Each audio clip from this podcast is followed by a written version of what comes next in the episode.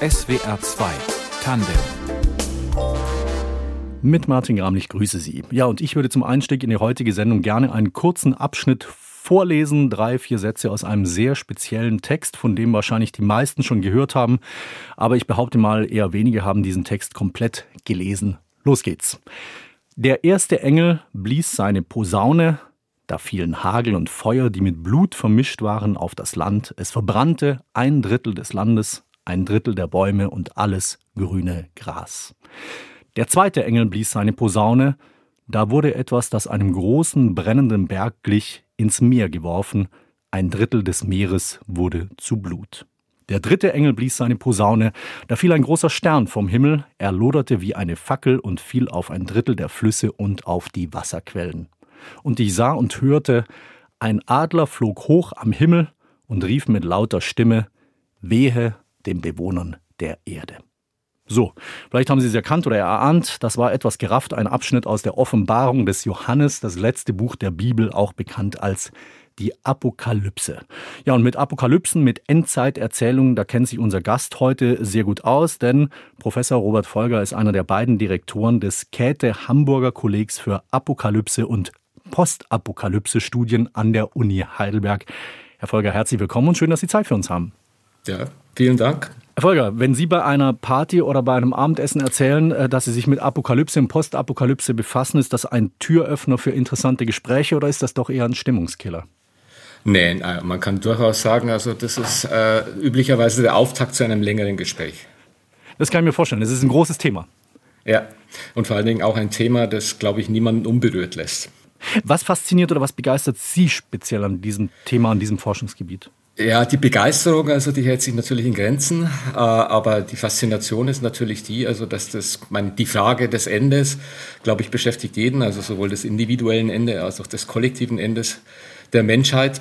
Und dann hat es für mich halt auch ein ganz großes, ja, zeitdiagnostisches Potenzial, weil das ist ja nicht ein Thema, das sozusagen sich auf das universitäre, akademische beschränkt, sondern das alle Menschen beschäftigt. Also insofern nicht nur als Wissenschaftler, sondern eben auch als, als ganz normales Mitglied unserer Gesellschaft. Also denke ich, das ist ein ganz, ganz aktuelles äh, Thema, das ganz, ganz breit auch angelegt sein kann. Herr Feuer, vielleicht klären wir erstmal die Grundlage. Was ist eine Apokalypse? Was definiert die? Ja, die Definition ist natürlich schwierig. Also Sie haben ja eingangs schon mal darüber gesprochen, also über die Johannes-Apokalypse. Das ist zunächst erst mal ein Text. Also den findet man ganz hinten in der Bibel und das heißt auch nichts anderes als Offenbarung. Also das ist ein Text, der das Ende der Welt offenbart. Da kann man dann auch schon festmachen, also was das genau ist. Also es dreht sich um das Ende einer Welt, aber gleichzeitig auch um die Erzählung dieses Endes einer Welt. Und dann wird es allerdings schon wieder kompliziert, also weil so im allgemeinen Sprachgebrauch, also das glaube ich würde jeder spontan sagen, ja, die Apokalypse, das ist das Ende von allem. Dann kann man auch wieder zurückgehen auf den biblischen Text, dann kann man sehen, das ist nicht das, das ist einerseits das Ende von allem, aber gleichzeitig auch der Beginn von etwas. Mhm. Und insofern ist die Apokalypse dann auch etwas, äh, was so äh, sich zwischen Polen bewegt. Also diese Idee der Vernichtung allen, allen menschlichen Lebens, vielleicht sogar des Universums oder gleichzeitig dann das Ende einer Welt und der, der Beginn einer anderen, neuen Welt. Die kann dann besser sein, dann wäre es dann utopisch oder sie ist schlechter, dann spricht man von Dystopien oft verbindet man mit Apokalypse, so wird es ja verwendet, synonym auch für Weltuntergang. Das trifft es aber dann eben nicht richtig, sondern eher so eine, eine Umbruchszeit oder eine Entscheidungszeit. Naja, gut, das hängt natürlich an dem Begriff der Welt. Also was, was ist denn eine Welt? Also eine Welt kann enden. Man hat ja so auch im allgemeinen Sprachbegriff, da endete für mich eine Welt, im Englischen dann the end of the world as we know it. Also insofern kann man dann schon davon ausgehen, also dass die Welt äh, eben nicht das Gesamt der Existenz ist, sondern ich würde mal sagen eine bestimmte Lebensform, also eine, die, die sich dann radikal grundsätzlich ändert an einem gewissen Punkt. Mhm. Und das Ganze wird dann natürlich muss erzählt werden, also das ist eine narrative Geschichte. Dass eine Welt endet, das ist in der Erdgeschichte ja in der Tat ja auch schon eigentlich öfter passiert. Also Eiszeit, wenn man da beispielsweise dran denkt, oder auch Weltreiche, die untergegangen sind, die Maya, die Azteken, das antike Ägypten oder Rom. Also das würde dann auch in dieses Apokalypse-Schema passen. Es gibt ja die eine Ebene, gibt sozusagen der, der empirischen Beobachtung. Da kann man halt dann sagen, hier ist ein, eine, ein, ein Weltreich untergegangen, eine Kultur untergegangen. Und dann gibt es aber auch noch die Ebene, also was, was mache ich denn mit diesem empirischen Befund? Also wie sozusagen, wie bereite ich das in der Form einer Erzählung auf? Also Sie haben mir das Beispiel, das mir auch nahe liegt, angeführt, also Mexiko, Maya, Azteken oder Mexica. Das ist natürlich tatsächlich so, äh, untergegangen äh, sind die in dem Sinne nicht. Jeder, der nach Mexiko fährt, also kann sehen, dass es weiterhin indigene Gruppen gibt, also die wirklich eine, eine ganz ja, blühende Kultur haben. Aber natürlich wird es so im Nachhinein dann äh, mit, mit diesen apokalyptischen Erzählungen überlebt. Da ist eine Welt untergegangen. Untergegangen. Das ist ja sozusagen, das ist ja nicht ein, ein Befund, sondern das ist ja schon wieder eine Erzählung des Ganzen. Mhm. Erzählung, äh, den Stichwort, das haben Sie jetzt schon öfter erwähnt, auch Offenbarung des Johannes hat man ja schon angeführt. Ist das so die eine Art Urerzählung einer Apokalypse oder ist es einfach nur eine sehr bekannte? Ja, es ist halt natürlich, also in unserem westlichen Kulturkreis ist das natürlich die bekannteste, aber das, und das ist auch eines der, würde ich mal sagen, also der, der Forschungsschwerpunkte, also die wir bei uns am, am Zentrum dann haben, eben nicht nur auf diese westliche christlich-jüdische Tradition zu sehen, sondern eben auch auf andere Kulturen. Wenn wir jetzt wieder zurückgehen zu Mexiko, da spricht man natürlich von Zyklen. Also es gibt Welten, die zyklisch untergehen und neue Welten entstehen. Gibt natürlich auch im germanischen Raum äh, Ragnarök etc. Also mhm. das, äh, die Idee des Endes ist ja sozusagen unvermeidlich. Also das ist, äh, glaube ich, das macht auch die Faszination auch auf Menschen, die eben nicht in der Wissenschaft sind. Also diese Idee, sich das eigene Ende zu vergegenwärtigen, äh, dem Ganzen auch noch Sinn abzugewinnen. Ich denke, das ist das eigentlich Apokalyptische. Mhm. Diese apokalyptischen Erzählungen, das ist das, was die alle verbindet, dass sie auf ein Ende zulaufen. Oder gibt es noch andere verbindende Elemente? Ja, doch, also das Ende einer Welt heißt ja auch immer, dass es dann äh, eine Form, die wir sozusagen als Normalität, die wir sozialen, kulturellen Zusammenhang sehen, das endet und das gibt es in vielen Kulturen und dann ist dann ganz oft auch mit Transformationen verbunden. Also wenn man jetzt mal diese zyklischen Weltvorstellungen, dann gibt es eine, eine Menschenart, eine Menschenrasse, die dann äh, in dem nächsten Weltenzyklus nicht einfach verschwindet, sondern transformiert wieder erscheint. Also diese Idee des absoluten Endes der Menschheit aller Existenz, das ist eigentlich etwas, wenn man es jetzt mal historisch und kulturell betrachtet, das ist ein Phänomen unserer Moderne, die diesen ja, metaphysischen Horizont verloren hat, also die dann nicht mehr an ein Jenseits glaubt. Hm. Jetzt haben wir doch immer sehr äh, diesen Begriff Apokalypse auf ein Weltenende gemünzt. Oft wird dieser Begriff Apokalypse oder apokalyptische auch sozusagen für eine oder zwei Hausnummern kleiner verwandt, also für Katastrophen, für Unfälle, für Brände. Ähm, wenn wir uns Sachen angucken wie die Weltkriege oder Tschernobyl oder noch ein paar Jahrhunderte früher die Pest im Mittelalter, inwiefern mhm. trifft dieses, dieser Begriff darauf zu? Gut, so pauschal kann man das nicht sagen. Also nicht jede Katastrophe ist per se äh, apokalyptisch. Das ist sozusagen dann so im, im Nachgang oder im interpretativen oder auch wieder in dem erzählerischen, also in welchem Kontext ich das fasse. Wenn Sie diese ja, Sachen ansprechen, also ich meine, das ist einerseits könnte man sagen, das ist bildliche Sprache, das ist metaphorische Sprache. Mhm. Gleichzeitig aber äh, Tschernobyl äh, wäre so ein Moment, also wo man dann sagen kann, also jetzt mal von meinem Fach ausgesprochen, das wäre dann metonymisch. Also das ist sozusagen ein Teil, das für das Ganze steht. Und ich glaube, das macht es eigentlich apokalyptisch auch, weil das natürlich das große Ganze einer, einer nuklearen Katastrophe dann evoziert. Und das sind dann eben diese Geschichten, also die dann äh, sozusagen, ja, auch wie man es in der Johannesapokalypse, wo das die Vorboten des ganz großen Endes dann auch sein können. Und dann muss man natürlich auch sehen, also, dass es halt dann auch ähm, begrenztere lokale Weltenenden gibt. Es gibt ja nicht nur die ganze große Welt, das haben wir heute im Zeitalter der Globalisierung, denken wir immer die Welt in globalen Termini, das ist auch richtig.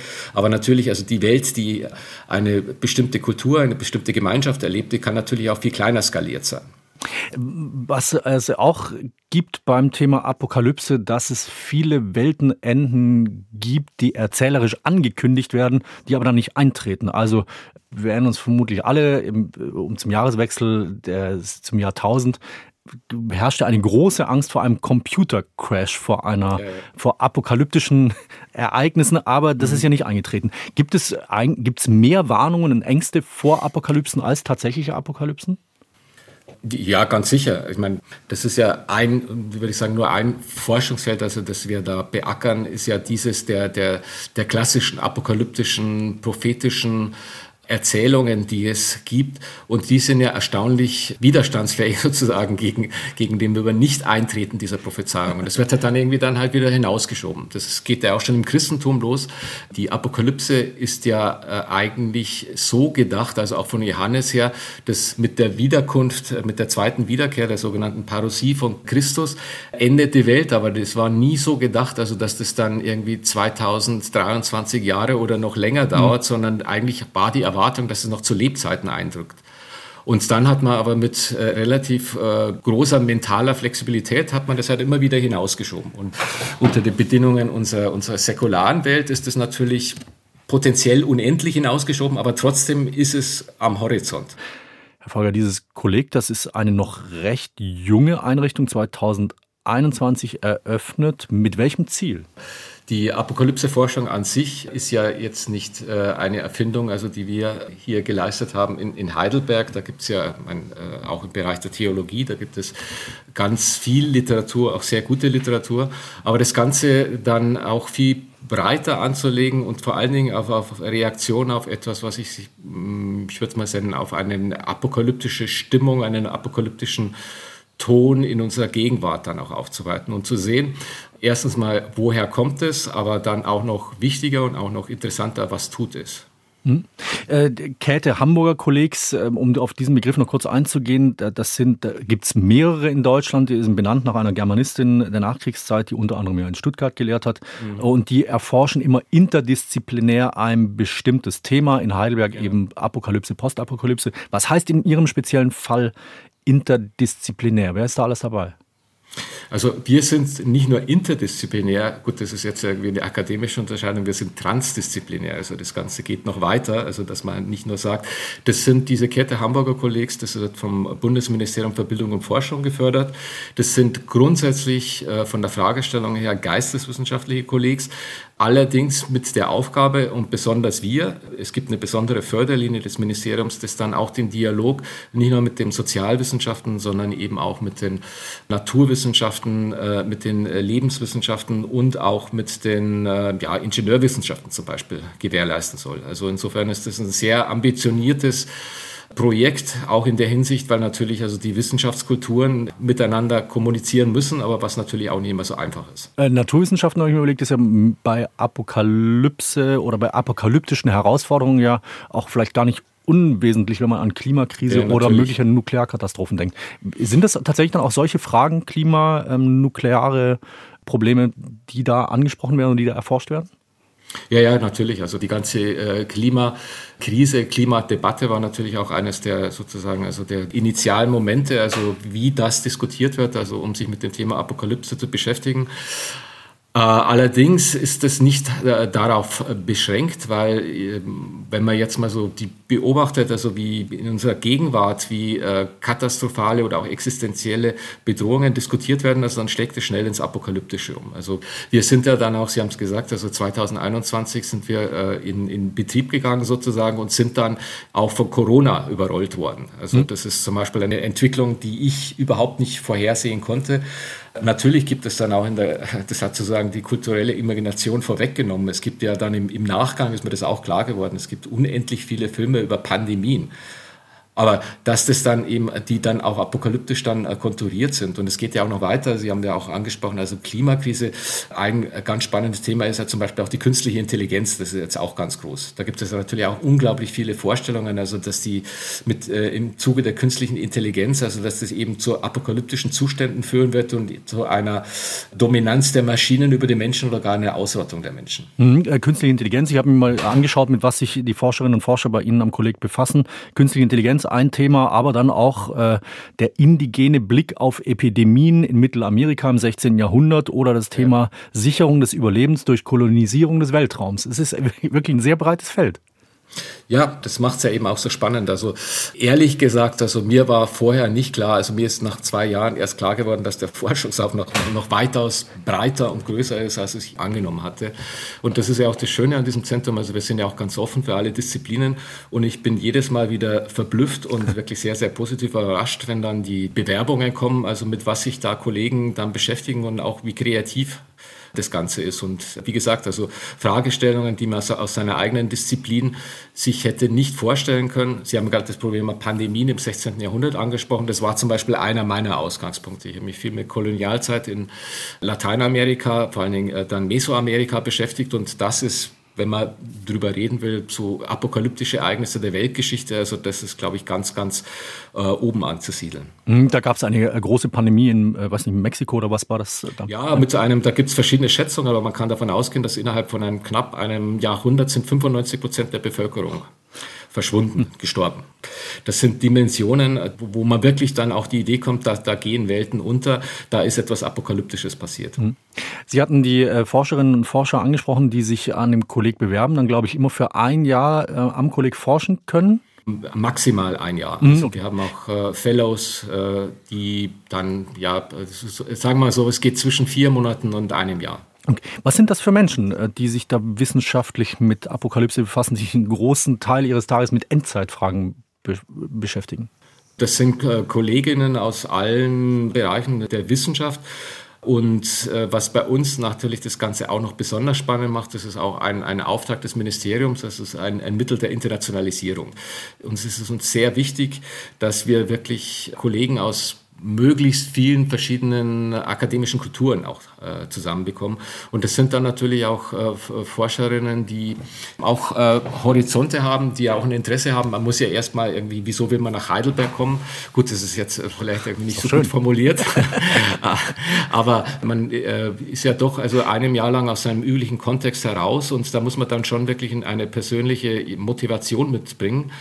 Aber das ist ja natürlich genau das, was das Thema Apokalypse nicht nur interessant macht, sondern eben auch als Forschungsthema oder auch äh, als ein transdisziplinäres Forschungsthema dann auch geeignet macht. Es beschäftigt jeden, nicht nur als Wissenschaftler, sondern eben auch als Mensch. Und mhm. dann ist sozusagen auch die Bereitschaft da, also die, den anderen dann anzuhören, weil man da nicht sagen kann, das ist ja ein tolles Forschungsthema, aber interessiert mich nicht. Also das ist selten da, dass jemand dann sagt, okay, Apokalypse, ja, interessiert mich nicht. Also die, das Ende der Welt oder das Ende einer Welt auf, verschiedenen Skalen, also lässt, ein bisschen salopp gesagt, keinen kalt. Ja, geht auch jeden an. Herr Fager, der äh, Philosoph Slavoj Žižek hat bei der Eröffnung des Kollegs in Heidelberg äh, 2021 sinngemäß gesagt, wir leben schon in einer postapokalyptischen Welt. Können Sie uns erläutern, was er damit gemeint hat? Ja, Zizek hat ja äh, das nicht nur hier gesagt, es gibt ja Living in the End Times, das ist auch eine, eine Publikation schon vom Jahr 2010, mhm. also das ist schon eine Zeit lang her. Das hat etwas mit Temporalitäten zu tun äh, oder wie man auch, da kommen wir ja auf die Frage zurück, die Sie ja eingangs schon gestellt hatten. Also was ist eine Apokalypse? Ist Apokalypse sozusagen der Big Bang und alles ist vorbei? Oder ist es sozusagen eine Zeit, die, äh, ja, die, die eine Endzeit, das ist ja noch etwas anderes. Das ist ja sozusagen, äh, wie ein anderer Philosoph auch gesagt hat, Giorgio Agamben, das wäre dann die Zeit, die die Zeit braucht, um zu enden. Und das ist Zizeks Diagnose, dass wir eigentlich mit dem Klimawandel, äh, auch mit den sozialen Verwerfungen, die es gibt, im Grunde genommen schon mittendrin stecken in der Apokalypse. Und mhm. da kommt man natürlich auch die Frage, das ist etwas, was mich auch äh, persönlich sehr beschäftigt und auch am Kolleg sehr beschäftigt, wie verhält es sich denn mit der Postapokalypse? Ist ja an sich ein potenziell ja, paradoxer Begriff, wenn man die Apokalypse als das Ende von allem bezeichnet. Was kann denn das sozusagen das nachher des Endes sein? Und es gibt eben diese beiden Möglichkeiten, wahrscheinlich gibt es, vielleicht gibt es noch mehr, eben es gibt gar nichts oder es gibt eben eine Dystopie oder eine Utopie. Ja, meistens, äh, und das war natürlich auch etwas, was, was natürlich auch ein Forschungsgegenstand ist. Also unsere würde ich mal sagen, Fantasien, Projektionen sind ja meistens dystopisch. Also das sieht ja immer dann nicht so gut aus, also was nach diesem Ende der Welt kommt. Ich meine, das Ende der Welt ist immer ein destruktiver Vorgang. Also etwas muss ja zu Ende kommen. Mhm. Aber die Idee, also dass danach etwas kommen könnte, das eventuell ja auch besser ist als das davor, also das scheint so kulturell gesehen nicht Konjunktur zu haben. In der Selbstdarstellung Ihres Kollegs, da heißt es, äh, das Kolleg versteht sich als Reflexionsplattform, um die gesellschaftliche und politische mhm. Resilienz gegenüber Endzeitszenarien aller Art zu stärken. Was heißt das also? Welche Handreichungen können Sie bieten einer Gesellschaft, die mit solchen Endzeitszenarien äh, zu tun hat, beziehungsweise, wenn wir Herrn Zizek glauben, sich in einer Endzeit befindet? Naja gut, also das kann natürlich nicht so im Sinne sein, also dass wir Rezepte liefern, also um, um die Endzeit abzuwenden oder dann äh, zu einem, äh, ja, zu so utopischen Zuständen zu führen. Im Grunde genommen dreht es sich darum, darauf hinzuweisen oder auch mal äh, eben nachzuforschen, was sind denn nicht nur die Gründe, sondern auch die Wirkungen, also diese, dieses apokalyptischen Denkens und apokalyptischen Redens. Es kann ja verschiedene Funktionen haben. Also es kann ja einerseits kann das Apokalyptische dazu führen, also dass man dann sagt, okay, im Angesichts der ganz großen Katastrophe, also gibt es keine Alternative. Man muss halt sozusagen dann alle an einem Strang ziehen. Auf der, auf der gleichzeitig kann es natürlich auch problematisch werden, also dass das halt dann äh, dazu führt, also dass man dann keine Handlungsoptionen mehr hat. Und im Grunde genommen diese Reflexion muss geleistet werden und äh, vor allen Dingen dann auch in diesem transdisziplinären Dialog. Weil das ist ja so, dass man als Wissenschaftler natürlich in seinem Fach arbeitet, mit seinen Prämissen und mit seinen Methoden, aber man ist ja sozusagen nicht immun gegen die Kultur, gegen die Gesellschaft. Mhm. Und das zu leisten, also glaube ich, ist etwas ganz Wichtiges. Und dann ist es natürlich auch die Idee eines, eines interdisziplinären oder transdisziplinären, ist natürlich auch neue Horizonte zu eröffnen, Blickwinkel zu öffnen und in der Hinsicht dann auch äh, Impulse zu geben, um eventuell dann auch Lösungen zur Abwendung des ganz großen Endes oder eben auch Ideen zu äh, einer Gestaltung einer besseren Welt zu generieren. Gibt es Hinweise schon oder Erkenntnisse, wie unterschiedlich Menschen mit einer Drohnenapokalypse umgehen oder wovon das abhängt, wie sie damit umgehen? Äh, ja gut, also das kommt natürlich also sozusagen mit der Diagnose des Ist-Zustandes dann aus. Also ich meine, es ist ja grundsätzlich ist es ja so, dass äh, Apokalypsen, Apokalyptiker gibt es, und das kann man historisch wirklich belegen, die gibt's äh, und gab es zu allen Zeiten.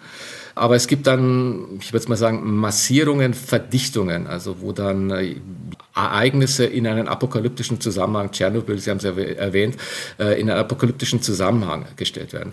Was wir gegenwärtig beobachten, ist eben nicht nur eine Reaktion auf die Katastrophen, sondern auch eine Reaktion auf nicht in allen Bevölkerungsschichten, aber doch ein, ein, eines gewissen Unbehagens mit der, mit der Welt, so wie sie jetzt ist. Und da gibt es natürlich verschiedene Reaktionen. Es gibt die, die europäische, moderne zumindest hatte, also der Modus, wir schieben das immer weiter hinaus. Oder der, der Impuls, wir wollen, und das kann man ja in vielen sozialen Bewegungen sehen, also wir wollen nicht nur irgendwie das Ende verhindern, sondern wir wollen eben auch eine, eine bessere Welt äh, schaffen. Der Begriff Apokalypse oder apokalyptisch, der findet sich ja recht häufig, in, auch gerade in letzter Zeit in den Medien. Apokalyptische Bilder oder apokalyptische Szenen ja, ja. werden da oft drauf beschworen. Sie sagen, dieser Begriff wird zu inflationär gebraucht. Inwiefern, beziehungsweise was bringt das mit sich möglicherweise? Naja, ich, was heißt zu inflationär? Also ich, äh, ich, bin, ich bin nicht die Sprachpolizei und dann zu sagen, das geht nicht, äh, weil die Apokalypse, ich habe es ja vorher versucht, also dann auch darzustellen. Am Anfang, meine persönliche Position war dann auch, okay, das ist jetzt nur metaphorisch, aber das nur, glaube ich, also würde ich jetzt streichen, also weil das ja auch etwas aussagt. Also das ist ja nicht ein, ein zufälliger Sprachgebrauch, sondern das tut etwas und dann kommt es eben äh, zu diesen Massierungen. Aber natürlich ist die Apokalypse, und das glaube ich ist auch so ein bisschen die, die Attraktion, also das hat halt irgendwie was, ja, das verkauft sich halt gut. Also das ist etwas, was man halt irgendwo die äh, Imagination da noch anfeuert und die Menschen mobilisiert. Also insofern wird es dann eben auch, ich hatte es ja gerade erwähnt, also ist dann auch eine gewisse Funktionalisierung äh, apokalyptischen Redens. Mhm.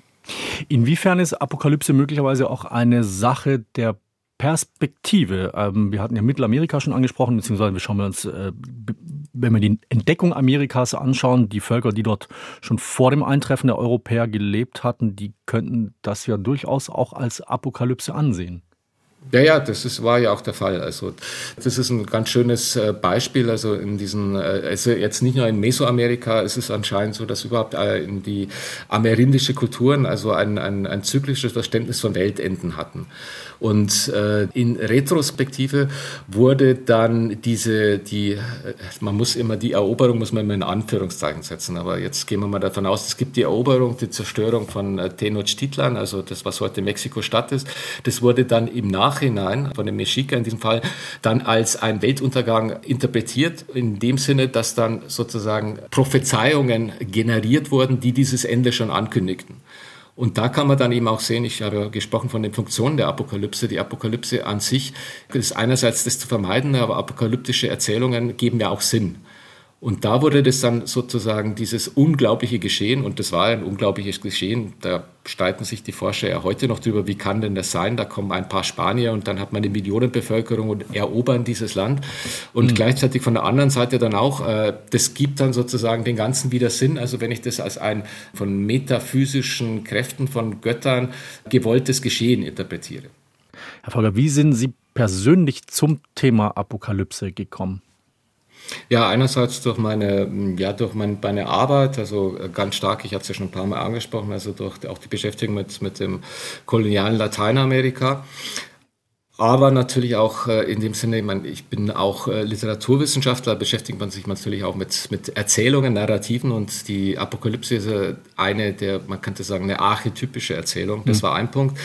Ganz abgesehen davon ist es nicht nur dem Akademischen geschuldet, sondern ähm, ja auch eine Beobachtung der Gesellschaft, der Diskussion in den Medien, der kulturellen Produktion, vor allen Dingen dann auch in, in, in Film, Fernsehen, Serien etc. Also ein Kollege James Berger Berger hat schon im Jahr 2000 ein Buch über die Postapokalypse geschrieben und äh, wo er dann konstatiert hat im Jahr 2000, dass es ja eine unglaubliche Massierung, also an apokalyptischen und postapokalyptischen Bildern und Erzählungen gäbe. Äh, jetzt sind wir irgendwie 20 Jahre später und äh, das Ganze hat sich nochmal multipliziert und äh, da ist bei mir schon dann die Idee gekommen, was passiert denn da einfach? Zu welchem Ergebnis sind Sie da gekommen bei dieser Frage? Gut, die Ergebnisse, also die, da müssen Sie noch ein bisschen, äh, die endgültigen Ergebnisse müssen Sie ein bisschen warten. Also für das haben wir jetzt irgendwie Kappas gegründet, unser Zentrum, äh, um da äh, endgültige Ergebnisse wird es nie geben. Hm. Aber es ist natürlich schon so, wo man dann äh, für mich persönlich, also ich gehe schon von der Vermutung aus, dass es eben Zizek nicht so ganz falsch gelegen hat. Also dass es tatsächlich so etwas gibt wie die End Times, also dass wir uns äh, in einer, einer Zeit befinden, in der nicht nur ähm, an den Rändern der Gesellschaft sich äh, die Idee dann breit macht, äh, okay, hier endet wirklich etwas, die Welt so wie sie war, sondern dass es tatsächlich äh, ein doch fundamentaler Umbruch bevorsteht. Mhm.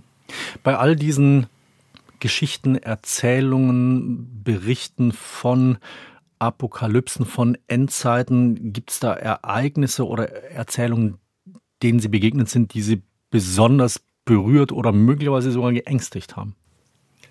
Biografisch gesehen, also ich kann mich noch gut an, an die 1980er äh, erinnern und das nicht nur irgendwie das am Horizont, eine, äh, die Möglichkeit eines äh, nuklearen Weltuntergangs, sondern eigentlich zumindest persönlich eigentlich die Erwartung, da wird irgendjemand auf den Knopf drücken. Und das ist jetzt natürlich also mit der Weltlage, auch wieder mit dem Aufflammen von Kriegen, mit Beteiligung von Atommächten in Europa. Also das ist natürlich also im höchsten Maße beängstigend. Mhm. Und dann natürlich also auch von der Forschung her. Also mich hat das wirklich sehr, sehr beeindruckt, dass ich mich da eben mit Lateinamerika beschäftigt hatte. Und man sieht sich, ich habe viel von den Chroniken gelesen und äh, ich versuche mir das dann immer auch vorzustellen. Aber es ist einfach unvorstellbar, was da passiert ist. Und das hat mich wirklich sehr, sehr beeindruckt beeindruckt. Hm. Jetzt ist äh, Apokalypse ja sozusagen auch ein eigenes literarisches oder filmisches Genre geworden oder eine wichtige Zutat. Haben Sie sozusagen eine Lieblingsapokalypse, wo Sie sagen, das ist wirklich gut erzählt? Ach, das, die, die Lieblingsapokalypse. Ja, schwierig. Mein Lieblings nicht, aber was ich äh, höchstmaße spannend finde, also da muss man allerdings ein bisschen zu, äh, zurückgehen. Die ersten also wirklich äh, säkularen, apokalyptischen Erzählungen, die gehen ja ins 19. Jahrhundert zurück. Da gibt es einen Roman von, von Mary Shelley, das ist die Autorin von Frankenstein, mhm. The Last Man. Also das kann ich nur zur Lektüre empfehlen. Also da, da kommt zum ersten Mal der Gedanke auf, und das ist halt modern, da kommt tatsächlich der Gedanke auf, das völlige Verschwinden der Menschheit. Und das ist auch ein sehr beeindruckendes Szenario.